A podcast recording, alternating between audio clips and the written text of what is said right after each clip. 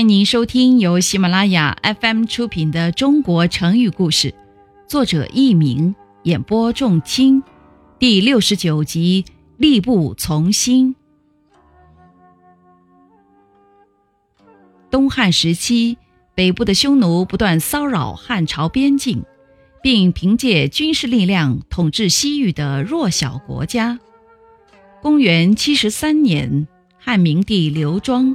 为了联合西域各国共同抵御匈奴的侵犯，就派著名的外交家、军事家班超出使西域。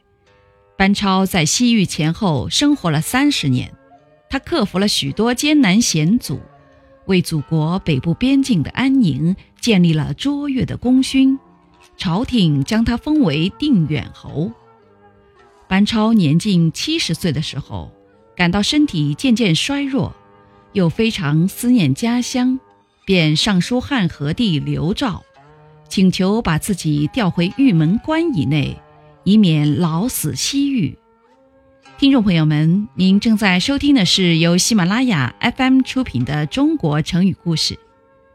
班超的妹妹班昭也递给汉和帝一份奏折，说：“班超现在衰老多病，满头白发。”两只手也不听使唤了，耳朵聋了，眼睛也花了，走路必须要拄拐杖才行。